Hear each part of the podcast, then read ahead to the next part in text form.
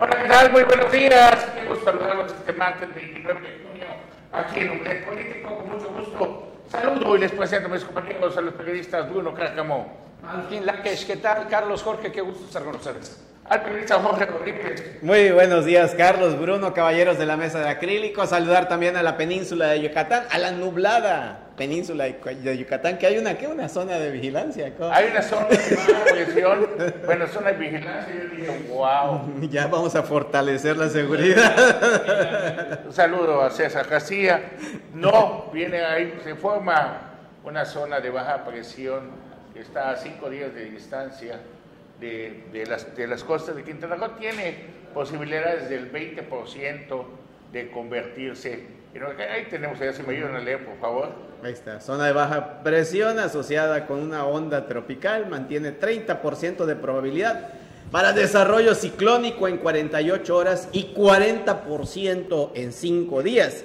Se localiza en el Atlántico Central, aproximadamente a 4.380 kilómetros al este de las costas de Quintana Roo y se desplaza hacia el oeste-noroeste a una velocidad de entre 24 y 32 kilómetros por hora. También se ha formado una zona de baja presión asociada con una onda tropical con 10% de probabilidad para el desarrollo ciclónico en 48 horas y 20% en 5 días. Se localiza al suroeste de Cabo Verde, aproximadamente a 5.875 kilómetros al este de las costas de Quintana Roo, y se desplaza hacia el oeste-noroeste a 32 kilómetros por hora. Y como siempre lo hemos dicho, Carlos, en estas, ahí tienen ya en manera gráfica donde se ubican. Siempre lo hemos dicho, cuando se trata de la temporada de huracanes, todos son especialistas en las redes sociales. No tienes idea de cuántos meteorólogos salen a relucir en redes sociales y empiezan con sus pronósticos. La recomendación de siempre, hacer caso única y exclusivamente a los comunicados oficiales a través de medios, desde luego, que tiene usted identificados como Canal 10. Muchísimas gracias, que mantenemos esa formalidad y esa objetividad al momento de la información. Y el experto en eso, pues ya no está con nosotros, era don Rubén Vizcaíno Aguilar. Sin embargo, nosotros los vamos a mantener informados. Ahí hacemos la lucha. Hacemos la lucha seria, como siempre. Esta mañana tendremos la entrevista con el fiscal Oscar Montes. Oscar de Montes de Oca Rosales. Rosales. En un rato más va a estar aquí con nosotros en estos micrófonos. y sigue remodelando la casa de María Luisa Alcérrica, ya tiene cuatro meses, trabaja ahí en plan, finanzas, es la, la tesorera, imagínense, era la tesorera del municipio de Otompe Blanco, después fue presidenta municipal interina en el tiempo de Luis Torres Llanes, con cuentas pendientes ahí, y ahorita lleva cuatro meses remodelando su casa. Bueno, ya no es casa, imagínense, después de cuatro meses se vuelve mansión. bueno, pues ahora sí que suerte tener Dios que saber. Era el segundo término. ayer, después de la intensa labor de trabajo que hicieron los voluntarios que se reconoce y se le agradece mucho. Las 40 toneladas. Las 40 toneladas, y ahí donde fueron varias personas a ayudar. El sargazo, pues es un mejoralito para un COVID, lo que hicieron, que se reconoce. Ayer nos mandan un video, un amigo de, que vive ahí en Mahahual, nos mandó el siguiente video de cómo está la situación y auxilio. ¿Tiene audio, por favor? Porque no sacan el sargazo, no sacan el lodo y se nos pasa del otro lado de la playa. ¿Ok? Pedimos a las autoridades, por favor, que pongan orden aquí.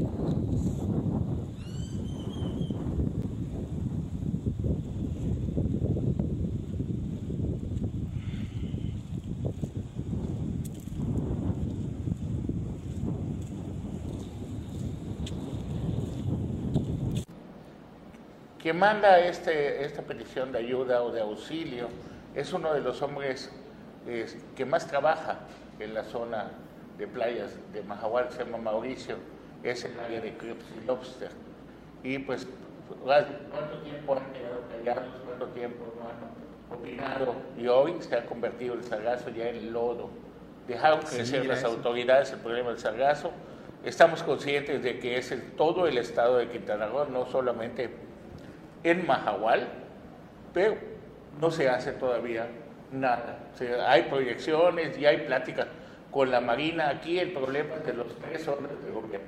Ayer reaccionaron las senadoras Maribel y otras más sobre el tema del sargazo que están pidiendo que el arribo del sargazo se tome como un desastre natural y qué buena, qué buena idea. Ojalá se unan no solo las senadoras, los diputados federales, diputados locales, el gobernador, el presidente municipal y todos los que tengan que intervenir, porque hoy, este día, a las diez y media de la mañana, en una hora y media más, va, llega arriba el primer crucero después de la pandemia, Mahahual, el Celebrity Age, y pues imagínense, yo dudo mucho que los turistas siquiera bajen a caminar el, el malecón de Mahahual, porque la impresión que se van a llevar a un lugar donde no hay playa en el momento, solo sargazo podrido con olor fétido, insoportable, pues y si se meten a nadar, se van a la, se quedan, ahora sí, se enferman de la piel, pues ahora sí que esperamos que el mal tiempo, cuando menos se lleva el sargazo, pues que así pasa el norte, ¿no? Pues así es, Carlos, triste, triste ver que eh, el deseo es que no bajen, que, que no lo cambien y demás, y como bien dices, el asunto es de las tres instancias de gobierno y sin embargo el abandono es en el sur, en donde parece que menos caso le ponen, pero no más aquí, Carlos, en Tulum, David Ortiz Mena, el presidente de la Asociación de Hoteles de Tulum, precisamente ayer estaba dando declaraciones que eh, los pagos que hace la iniciativa privada, los pagos que hacen los hoteleros y restauranteros para eliminar el sargazo, combatir día a día los problemas de sargazo, equiparan ya lo que gastan en electricidad un hotel y demás. Y el problema es que eh, el presidente municipal de Tulum no tiene un sitio específico para el depósito, depósito de la alga. O sea, se paga, se levanta, se quita y cada quien está viendo Fíjate que por ello hay secretarios del ayuntamiento, por ello hay asesores, por ello hay gente que Director de ecología. Director de ecología, director de medio ambiente, director de todo hay hoy en día en los ayuntamientos. Hoy don Víctor atraviesa una situación familiar difícil, sigue enfermo ah. y, y, tiene, pues, no está al 100 ahí en Tulum, de hecho no ha retornado oficialmente como presidente, presidente. Sí. Pues sí, pero y el señor tesorero, y el señor tesorero, el gato, sí, y el señor tesorero que le dice el gato, oficialmente no regresa, pero él es la mano que me dice la cuna, él es el que lleva las cuentas y lleva todo lo de Tulum, nada más que tiene hoy al director de ingresos al cargo. Así que, pues, cosas que, no, en Tulum también en Puerto Morelos está así el sargazo, la titánica de la gente de Puerto Morelos por limpiar las playas. Pero ya viste qué organización una, hay. Una arribazón impresionante. El otro día presentaba las imágenes de cómo se Pero fíjate que levanta. imagen de ayer, demasiado sargazo, pero lo están... Levantando organizadamente con la maquinaria que corresponde. Tienen cuando menos la maquinaria que corresponde. Aquí nada más fue un día que mandaron la maquinaria, los volquetes, solamente para la foto y después todo lo, esto Olvídate de lo demás. De todos los días, en varios turnos para poder Lo presentamos ayer. El, sargasómetro, ¿cómo indica que aquí está estallando el color rojo en el blanco? Nos falta que venga un frente frío. El frente frío es lo que se va a llevar el sargazo. Carlos, y esa era la otra pregunta. ¿Qué pasa si se convierte en lodo el alga? Porque es alga fétida. ¿Se va a hacer un, un lodo podrido, un lodo...? Y mira, mira que lo ya, ya está podrido la propuesta para que sea considerado desastre natural el tema del sargazo. Desde hace tres años viene manejándose. Recuerdo a Maribel Villegas, que fue la primera de las primeras que tocaron ese tema. Fue cuando se dijo también de la inversión de 50 millones de pesos por parte de la Secretaría de Marina para poder atender el tema del sargazo con sus eh, lanchas eh, sargaceras. y otros detalles más que al final de cuentas, tres años después creo que la situación está, mucho peor. El lodo y el tema y no... No se atiende. Y había un anuncio de que iban a suspender la luz durante cuatro días en Mahahual, porque en los trabajos no hubo la suspensión de luz. ¿No? No. ¿No hubo los trabajos? No. Se canceló la suspensión de luz. Nos vamos a corte, regresamos. ¿Y qué crees, Bruno, en tu añorable Ciudad de México? Ya hubo cambio de la directora del metro, se fue Serranía. Lo, comentamos, el hilo se rompe por lo más, lo más delgado. ¿no? Pero, le, tocó. Pero fíjate cómo el tejido fue fino. No reventaron el hilo al momento donde podía haber sido perjudicada o hasta linchada públicamente, ¿no? Claro, porque si no, imagínate, ya no hubieran funcionarios. Si cuando tú haces una presión, cambian a esa persona y inmediatamente dicen, ah, pues ya sabe el camino. Viviríamos en presión constante, ¿no? Vamos a ir a una nota y regresando de esa nota ya tenemos aquí en el estudio al fiscal Oscar Montes de Oca Rosales en un momento más. Vámonos a la nota de Jimmy Palomo ahí en la ciudad de Mérida con visita a CISAL en una competencia de tiro.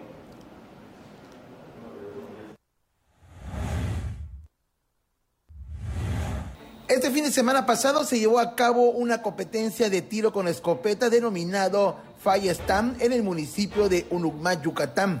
El evento lo realizó el Club de Caza, Tiro y Pesca del estado de Yucatán y fue en su campo de tiro al aire libre. Un equipo del Club de Caza, Tiro y Pesca del estado de Quintana Roo participó en este evento.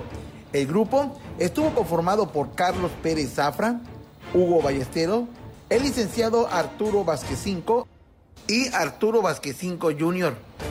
Todos nos levantamos desde las 6 de la mañana para alistarnos y dirigirnos a Uruguay, que se encuentra a casi una hora del centro de Mérida. Al llegar al municipio de Uruguay, no pudimos evitar hacer una parada para desayunar unas ricas tortas de cochinita con guacachile, pico de gallo y la sabrosa cebolla morada. Una vez bien desayunados, nos fuimos al campo de tiro. Al llegar, todos se comenzaron a alistar e inició la competencia, la cual consiste en que rompa más discos de arcilla que son expulsados por unas máquinas. Es quien gana. Al finalizar las cuatro rondas, los primeros tres lugares se los llevaron los siguientes tiradores. Primer lugar, Efraín Castro Zapata. Segundo lugar, Ildefonso García. Y tercer lugar, Cristian González Segovia. Felicidades. Nos vemos el próximo año en Uruguay, Yucatán. Después del evento que fue todo un éxito y agradecemos la invitación, visitamos CISAL. Para Canal 10, Jimmy Palomo. Bien, lo prometido es deuda y le damos la bienvenida y le agradecemos que haya aceptado la invitación de estar con nosotros al fiscal don Oscar Montes de Oca Rosales. Muchas gracias, licenciado. Muy buenos días, buenos días a ustedes y a su audiencia. Bueno, pues empezamos, Jorge Rodríguez, con los temas. Pues el tema del trabajo en la mesa, en la mesa de seguridad, ¿cómo van con esto? Porque pues es importante, es trascendente, no hay un trabajo de integración, de coordinación con otros organismos relacionados con el tema de la seguridad, porque también va ligado, ¿no? desde que hay un acontecimiento, un hecho delictivo, tiene todo un proceso que lleva hasta la fiscalía, es una cadenita que debe de llevar un orden. ¿Cómo van con ello? Bueno, pues es una mesa de coordinación. Estas mesas de coordinación están establecidas en todo el país, son 236, si no mal recuerdo. Es por una iniciativa del presidente de la República. Eh, y aquí en, en Quintana Roo son cuatro mesas las que están establecidas cuatro mesas regionales, una en Cozumel, otra en Cancún, otra en Playa del Carmen y otra aquí en Otompe Blanco. Y hay una mesa estatal que es dirigida por el gobernador del estado. Y ahí estamos coordinados eh, la Sedena, la Secretaría de la Marina, la Guardia Nacional, la Policía Quintana Roo, la Fiscalía, el Poder Judicial del Estado, también participa el Instituto Nacional de Migración, el Centro Nacional de Investigación, eh, y ahí eh, analizamos toda la información que, se produce en materia de seguridad y procuración de justicia, y de ahí nacen todas las estrategias eh, que pues, nos llevan a tener algunos casos de éxito, como todos han conocido, pero es una cuestión de colaboración, de cooperación, pero sobre todo de confianza entre las instituciones. Me voy a quitar un poco. Sí, sí, adelante. La, procuración de, justicia es así como la chamba del portero en el fútbol. Puede sacar uno, dos goles ya casi hechos, pero una que se vaya es un problema grande, ¿no? Sí, efectivamente eh, podemos tener toda una, un procesos exitosos, sin embargo, con uno que eh, se escape de control o algún homicidio en lugares muy sensibles del Estado o alguna otra conducta, ya sea de impacto social o por las personas que intervienen, pues termina afectando más que nada la percepción de, de la ciudadanía. Entonces nosotros estamos muy atentos, primero a que no se produzca el, el evento delictivo, que es la prevención, y posteriormente a que no haya impunidad, es decir, que no se reproduzca este evento delictivo. En eso estamos. Fiscal, y eh, ahí en ese tenor, eh, eh, ¿tiene más o menos algún dato acerca de feminicidios, demás? ¿Cómo van las investigaciones? ¿Cuántas carpetas se han logrado integrar? ¿Cuántas penas hay? ¿Cuántos juicios favorables a la Fiscalía se tienen? Bien, tenemos de 2019 a la fecha 46 feminicidios. En este año llevamos 14, en lo que va de este año. Eh, el 86% han sido resueltos ya, es decir, ya tenemos personas procesadas. En otro 10% tenemos órdenes de aprehensión ya que no han podido ser cumplidas porque los imputados se encuentran fuera del Estado, se dieron a la fuga, se están escondiendo.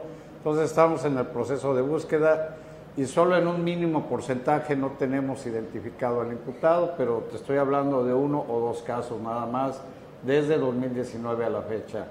Tenemos ya acciones contundentes para el feminicidio, tenemos varios procedimientos en etapas de investigación complementaria, en etapa intermedia, algunas sentencias ya han sido logradas, eh, eh, otros están en etapa de enjuiciamiento. Sin embargo, eh, en todos eh, eh, han sido debidamente investigados. Quiero comentarte que todas las situaciones donde una mujer pierde la vida son investigadas bajo el protocolo de, de feminicidio, aunque no llegan a ser feminicidio. Esto ya es una regla, una norma exigida por varias autoridades y nosotros estamos trabajando en ese sentido. Y que también ya se homologa con el resto de Latinoamérica, ¿no? Porque ya casi todo el mundo lo ha tomado a raíz de una norma de eh, la Comisión Interamericana de los Derechos Humanos de precisamente considerar feminicidio, considerarlo como un supuesto feminicidio y empezar la, investigación desde Si empezamos a investigarlo como feminicidio y conforme va avanzando puede haber modificaciones o se confirma que es un feminicidio o en su caso se da el tratamiento de un homicidio. Y fiscal, en ese tema de los feminicidios, eh, ¿por qué dos casos eh, resaltan tanto, dan esta percepción? En los medios como el de Carla y el de Victoria. El de Victoria es el de Tulum, si no mal recuerdo bien. Eh, bueno, pues todos vimos cómo aconteció esto, quedó eh, evidencia videográfica en cuanto a la forma como se suscitó esta lamentable muerte de, esta mujer. Eh, la exposición que se hizo del cuerpo eh, de manera indolente, de manera con mucha indiferencia. Esa discriminación al cuerpo es lo que hace que sea un feminicidio, ¿no? Entonces ahí ya es eh, eh, la exposición del cuerpo en un lugar público es uno de los de las hipótesis para establecer que se trata de un feminicidio, más todo el contexto de violencia que se da alrededor del evento, eso es lo que hace que se clasifiquen de feminicidio. Recuérdame cuál es el de Carla. El de Carla fue eh, la protesta que se suscitó en Cancún en noviembre del año pasado. De, déjame ver, Alexis, ¿no? No es Alexis, no. De la, manifestación. en noviembre, ¿no? Exactamente. bueno, lo conocemos como el caso Alexis. Eh, pues sí, efectivamente fue muy lamentable la forma en que perdió la vida, la forma del hallazgo del cuerpo, pues fue demasiado violenta eh, eso detona estos movimientos, esta ideología feminista que ya se venía generando en el Estado y a nosotros nos corresponde atender debidamente, poner mucho más énfasis en los asuntos de feminicidio, estar mucho más atentos en estos casos y meternos al 100 en las investigaciones para lograr los resultados que hemos estado obteniendo. En el último caso de la mujer que apareció aquí en el Boulevard Bahía, ahogada. ¿Se, se, está investigando? Se está investigando como feminicidio, eh, hay unas situaciones que aún están en proceso, eh, periciales, evidencia que fue encontrada. En estamos en una etapa de análisis de toda la evidencia para poder determinar qué fue. Si bien la causa, la, preliminar, la causa de la muerte es asfixia por sumersión, estamos también ampliando esos dictámenes para determinar otros factores que no terminan de encuadrar o enfocar debidamente el, asunto. Sin embargo, como vamos nosotros recabando evidencias, entrevistas, indicios, podremos lograr ya una línea de investigación más sólida que va a permitir ir avanzando para resolver este asunto. Hace unos días, nuestro compañero César Castilla presentó una nota, vino gente de Caobas a manifestarse a la fiscalía. Tenemos la nota, por favor, de lo que pasó ese día en un momentito más. Este, la tenemos. Donde supuestamente está involucrado un agente. sí, por ello, otro, otro de los temas fiscal, mucha gente ha sido víctima de robos y ponemos la denuncia, y ponemos porque también yo también me tocó a mí el 31 de diciembre, ¿no? Y, y, y no vemos avances. ¿Qué nos puede decir a ello?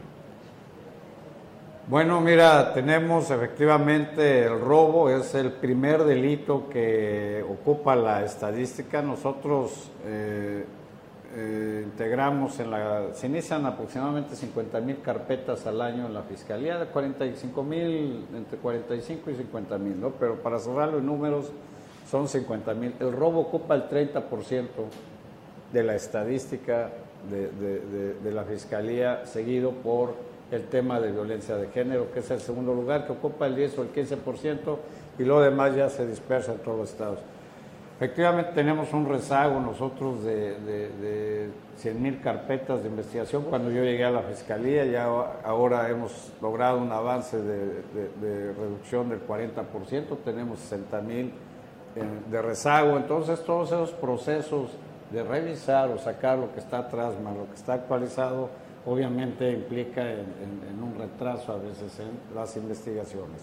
Pero bueno, eh, eh, la vicefiscal Estela Labastida está aperturada a cualquier situación, hay que recibirlos y a tratar de, esa, de otra manera o más ágil sus investigaciones cuando sean víctimas. Y también, señor fiscal, ¿qué avances ha habido en la atención a personas de la comunidad lésbico-gay?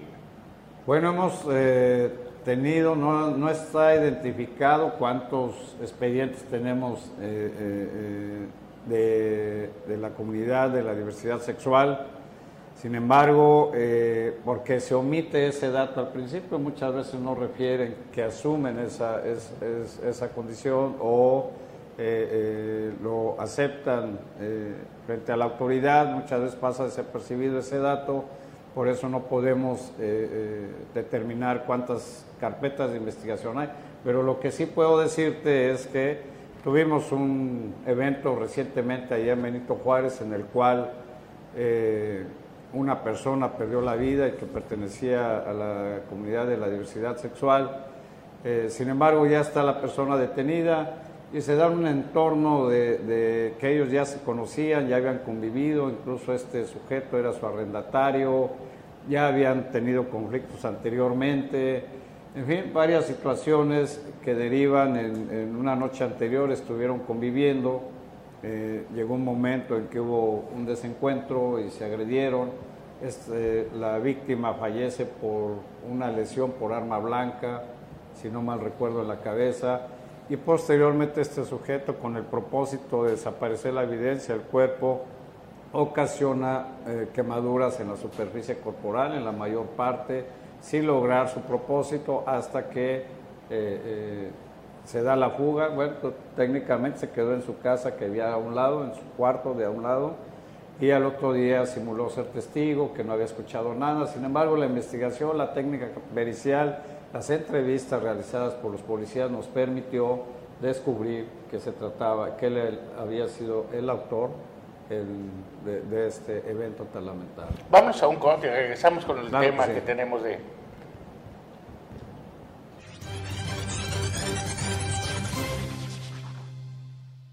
Bueno, pues gracias por regresar con nosotros. Estamos en entrevista con el fiscal don Oscar Montes de Oca Rosales, y les seguimos agradeciendo que sea aquí con nosotros. Hace unos días, este, licenciado, pasamos una nota donde gente del poblado de Caoba se manifestó ante la fiscalía defendiendo a un agente del Ministerio Público. Vamos a ver la nota primero.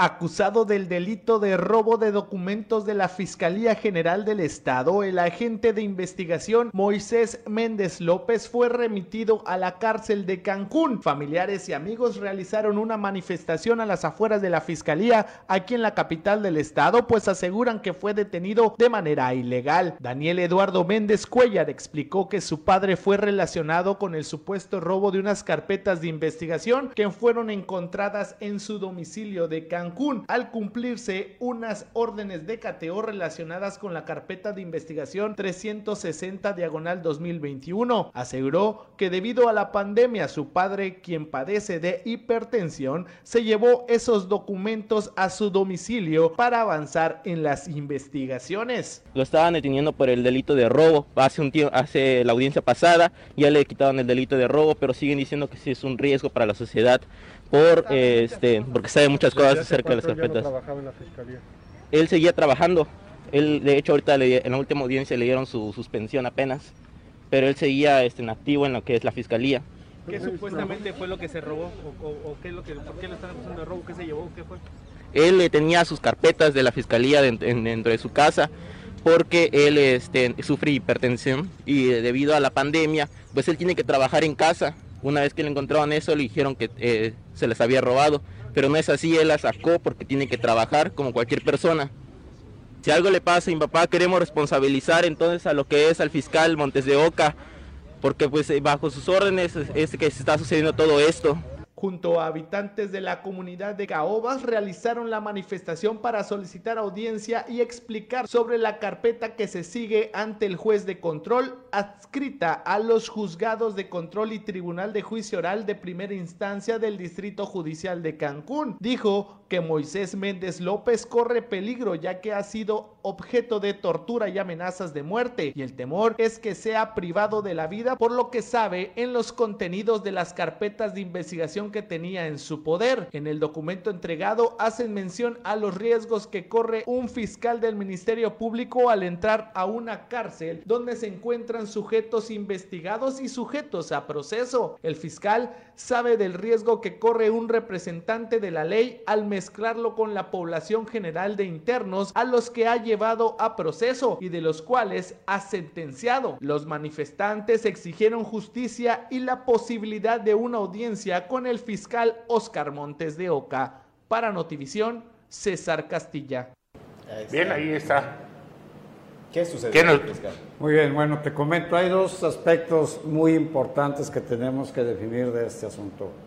Uno, efectivamente, él es, él es, Ministerio Público, estaba escrito a la Fiscalía, estaba en Playa del Carmen, pidió en reiteradas ocasiones se le cambiara de adscripción, eh, presentó varios escritos, incluso yo lo recibí, él argumentaba que no tenía recursos económicos para trasladarse todos los días de Playa del Carmen a Cancún, a su domicilio, pero resulta que la CEIDO, la, de la FGR, la Supercorrería Especializada en Delincuencia Organizada, practicó un cateo en el domicilio de la persona, este el rumano, no sé si lo Tudor, Tudor, Tudor. Tudor. El que estaba dentro era Moisés, era el Ministerio Público de nosotros, en la casa de Tudor, y no lo agarramos nosotros, sino lo agarró la Ceido. Perdón, perdón, él estaba adentro, del domicilio de, Tudor, en el momento que se hace En el, momento del cateo. Tudor. Él trabajaba o tenía un vínculo con Tudor, porque estaba en su casa después de haber sido detenido de Tudor y un día antes había sido detenida la esposa de Tudor y otras dos o tres personas, no recuerdo, el socio de Tudor, que también estaban a disposición de nosotros sin saber nosotros, sin estar notificados, y eh, es una técnica normal, la hace sus, sus, actos de investigación y catea la casa de Tudor, y el que estaba dentro era Moisés. Y no solo eso, le encuentran 39 expedientes de la Fiscalía. La mitad, o no recuerdo qué proporción, en este momento sí estaban a su cargo, pero la otra mitad no tenía la pertenencia, es decir, no estaban a cargo de Moisés. Por eso es que se le está integrando una carpeta de investigación por el delito de robo, pero también delitos cometidos por servidores públicos eh, eh, eh, en este sentido. No tengo nada que ver en eso, sino son sus propios actos los que los ha llevado. Y te digo, no tenía registrado ni siquiera su domicilio en la fiscalía, en la casa de Tudor. O sea, no era su casa. En, en el expediente administrativo no había eso no está registrado que él padece de alguna enfermedad que pueda, que le permitiera hacer su labor en, su casa y además tenía los exámenes de control y confianza reprobados. Entonces, esas circunstancias nos lleva a ejercitar la acción penal en contra de él por los expedientes, efectivamente, pero no estaba regulado, no tenía el permiso, no estaba justificado esa, la posesión de ese expediente y lo trasladamos a, un juez de control, lo ponemos a disposición. Ahora, en lo que respecta a su supuesta enfermedad o su enfermedad, si es que la tiene, pues eso lo tiene que ir a alegar con el juez. La medida cautelar la impone un juez de control, no la impone la fiscalía. Y si ellos creen tener elementos suficientes para cambiar la medida cautelar de la prisión preventiva por cualquiera otra de las 14 que están previstas en la ley, pues tiene que solicitar la audiencia con el juez de control y justificar ese cambio de medida cautelar. Ahora, en cuanto a su permanencia en la población de reclusorios, son centros de detención y eso los maneja la Secretaría de Seguridad Pública del Estado.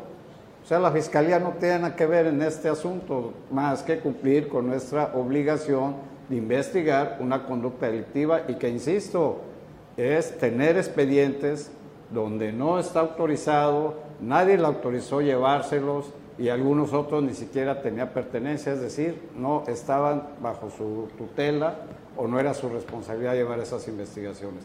Ese es el caso que tiene esta persona Moisés. Con todo gusto recibo a las personas, con todo gusto les explico esto que está, pero ninguno de los temas que ellos refieren es facultad de la Fiscalía. Yo no está en mis manos eh, resolver ese tipo de situaciones. Ellos deben de saber, el abogado debe saber que la medida cautelar puede ser modificada ante un juez de control, quien es el que le impone la medida cautelar de prisión preventiva.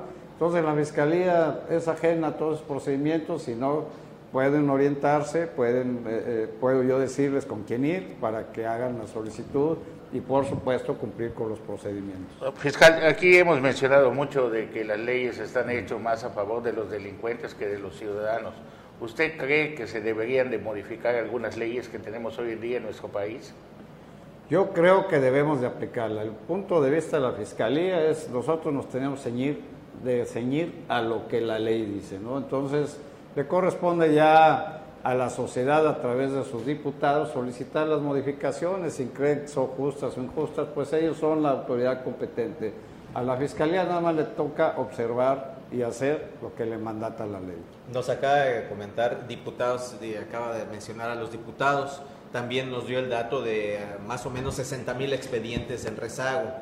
Hemos visto cómo va o ha comparecido en ocasiones ante los diputados en Congreso del Estado en Quintana Roo y la amistad y los apapachos y abrazos han sido pues notables. Pero, ¿qué más? O sea, se ha ido a pedir el recurso, vemos un recurso que no alcanza para sacar el rezago adelante, vemos que no hay personal, incluso, bueno, le toca enfrentar lo que nos acaba de platicar ahorita de, de un agente. ¿Qué, ¿Qué, sucede? ¿Dónde está atorado el tema para pues que sea ágil la procuración de justicia?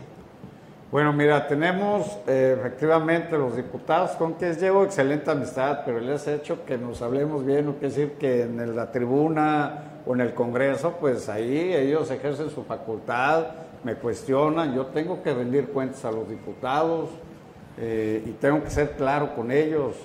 Eh, algunos pues no tanto confrontan, debaten y hemos estado en eso, pero finalmente llevamos, eh, eh, yo creo que no deriva en más enfrentamientos porque todos vamos en la misma línea, estamos buscando lo mejor para Quintana Roo.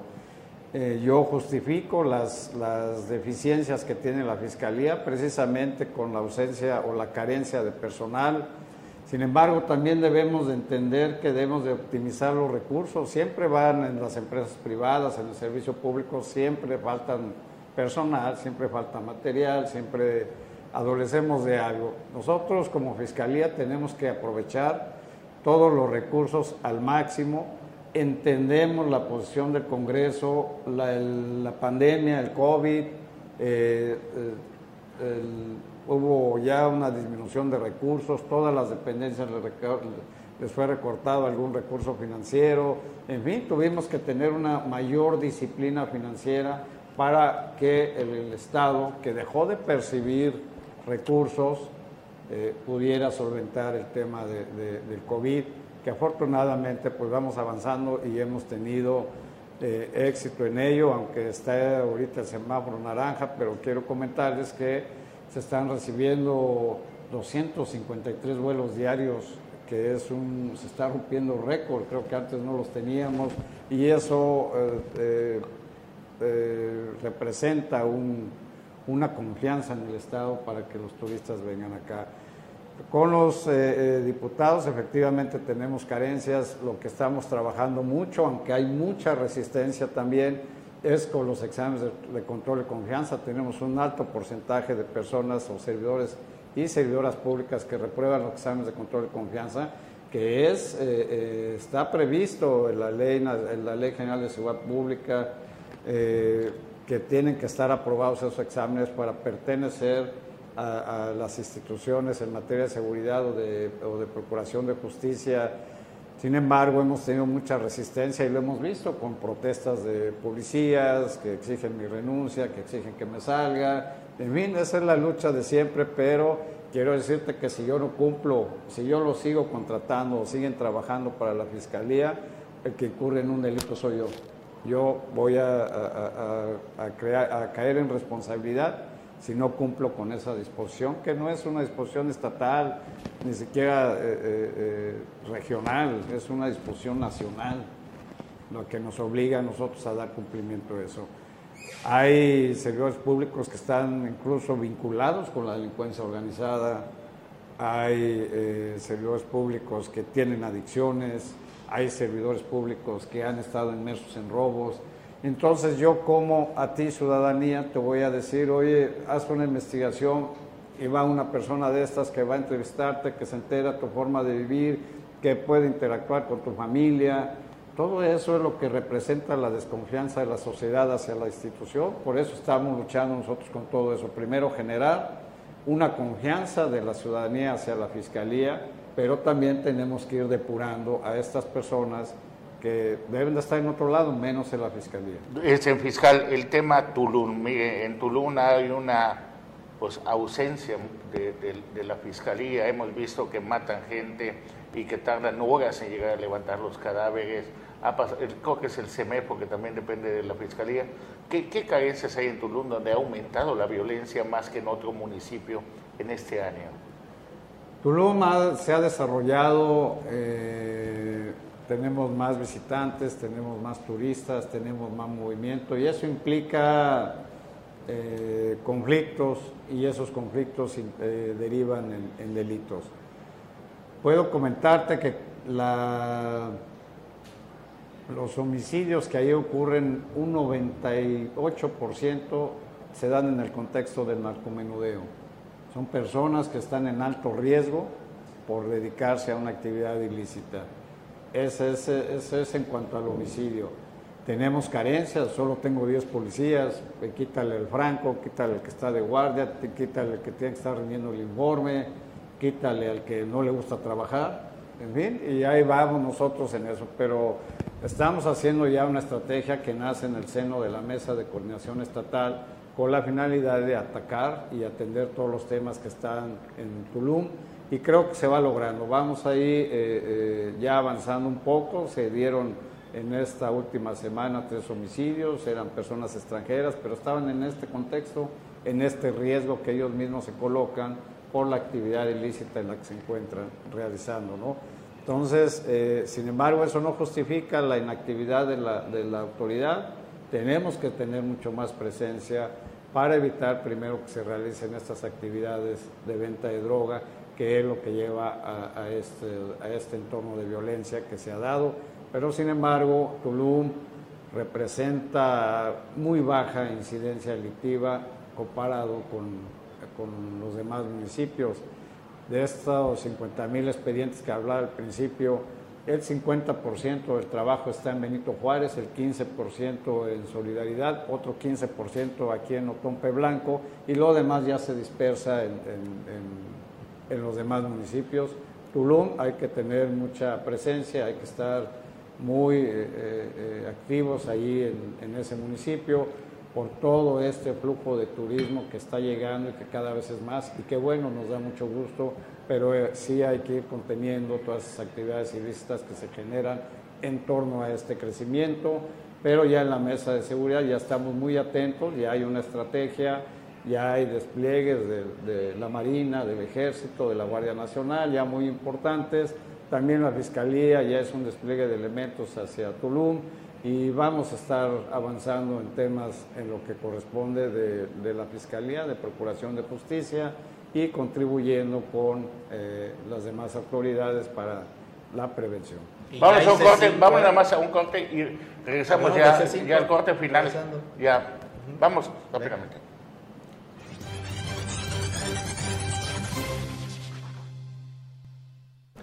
Bien, adelante. Recta final, sí, el C5 tanto se ha platicado, tantas evidencias incluso han habido por parte de los ciudadanos para presentar los videos donde se ve incluso que se robaron la cámara y el cable iba corriendo detrás de ellos y dicen no sirven esos elementos, el video.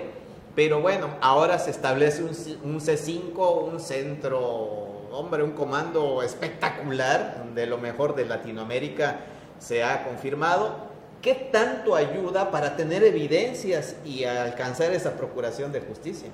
Pues ayuda en todo, en mucho, y tenemos ahora una prueba técnica que si se cuida la preservación y la cadena custodia, pues hace prueba en un juzgado, ¿no? Ya cuando ves la imagen, ves al sujeto y ves lo que está haciendo, pues como yo si fuera abogado defensor, pues ya no me queda más que tratar de negociar la pena en un procedimiento abreviado o algo, ¿no? Primero, pues vas a combatir el origen del, video, pero si cumple con todo este proceso legal, este procesamiento, no vas a tener ningún problema como autoridad. Mira, los videos nos sirven en cuatro momentos. El primero, la inhibición, ¿no? Alguien que ve que hay una cámara, que está, que puede estar siendo observado y todo, pues se va a otro lado donde no hay cámaras, ¿no? Para cometer sus actividades ilícitas. El momento dos es en la flagrancia. Podemos estar viendo, el monitorista puede estar viendo cómo se está cometiendo el delito y en ese momento llegan todas las autoridades, o hacen el desplazamiento, se hace la persecución y se detiene, que así han sido muchos casos que van resolviéndose. Recientemente uno de ayer o antier de, de allá en Benito Juárez, de un sujeto que estaba asaltando cuentavientes afuera de un banco en la plaza comercial. Eh, el tercer momento es para la investigación. Tenemos 30 días antes para poder revisar los videos. Imagínate, eso para un investigador es oro molido, ¿no? Yo puedo irme hacia atrás 30 días de qué pasó en esta calle. Entonces, a lo mejor si el día del hecho participa un Volkswagen amarillo, eh, se dieron a la fuga en un Volkswagen amarillo y yo empiezo a revisar hacia atrás y a lo mejor encuentro ese Volkswagen amarillo unos dos o tres días o 20 días antes estacionado en la esquina de cual se bajó un sujeto, se metió en una casa, salió, en fin, y ya tengo la imagen del sujeto, ya tengo la imagen del Volkswagen, ya tengo las placas, ya y eso nos va ayudando a construir una, la teoría del caso.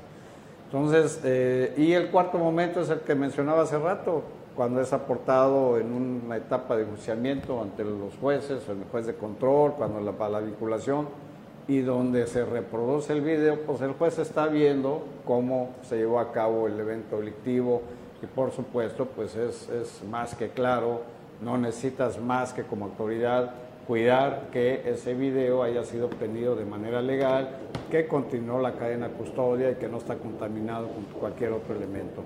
Entonces, El C5 es una maravilla, para allá vamos, todas las instituciones para allá van, hay ciudades en China que tienen más cámaras que policías y la tecnología siempre va a ser eh, eh, pues una herramienta muy útil para todos los temas de prevención, de investigación y para otros, incluso eh, pueden ser conectadas cámaras de hoteles, cámaras de empresas, cámaras de, cualquier otro lado y pueden estar llegando al C5.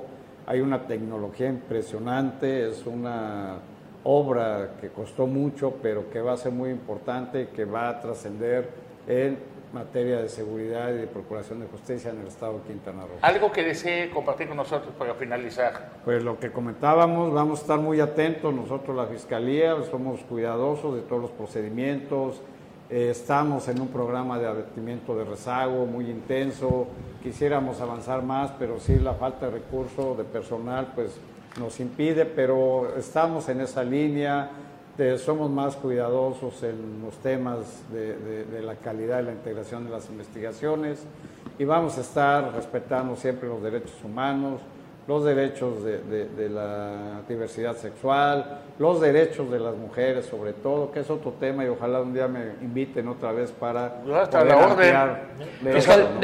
rating. Exactamente, rapidísimamente. Se le está ganando la carrera al crimen organizado porque eh, no nada más en el país, sino en todos lados es como de un lado ellos eh, eh, se preparan más y del otro lado ustedes tienen que prepararse. ¿El panorama hoy en Quintana Roo les vamos ganando? Claro que sí, nosotros hemos tenido, vamos, un nivel eh, mejor que cuando empezó la administración respecto a la incidencia delictiva, pero si hablar de delincuencia organizada es ver ya con las autoridades federales, ellos ya es otro tratamiento que se le da que escapa lo del Estado. Pero sin embargo, Quintana Roo presenta números positivos, aunque hay una regla que no nos ayuda mucho, que es cuando nos, eh, nos establecen estadísticamente o nos califican por cada 100.000 habitantes. No toman en consideración la población flotante, no toman en consideración los veinte y tantos millones de turistas que vienen, que también requieren todos los servicios, entre ellos seguridad. Bueno, pues lo esperamos en dos semanas. Estos micrófonos están a su disposición, igual de toda la sociedad. Muchas gracias, señor fiscal, por estar con nosotros. Que ya es Quintana ¿eh? ¿Ya? Ya, ya, ya, tiene el INE. Ya tiene residencia. Ya, ya, vota en Quintana Ya dos años, de acuerdo a la Constitución. Ya puede ser diputado local, ¿no? Constantemente. ¿Y por el sur o por el norte? Años. Ah, bueno. muchas gracias. Gracias. Director General Don Carlos Muy buenos días. Buen día, cuídense mucho. Gracias.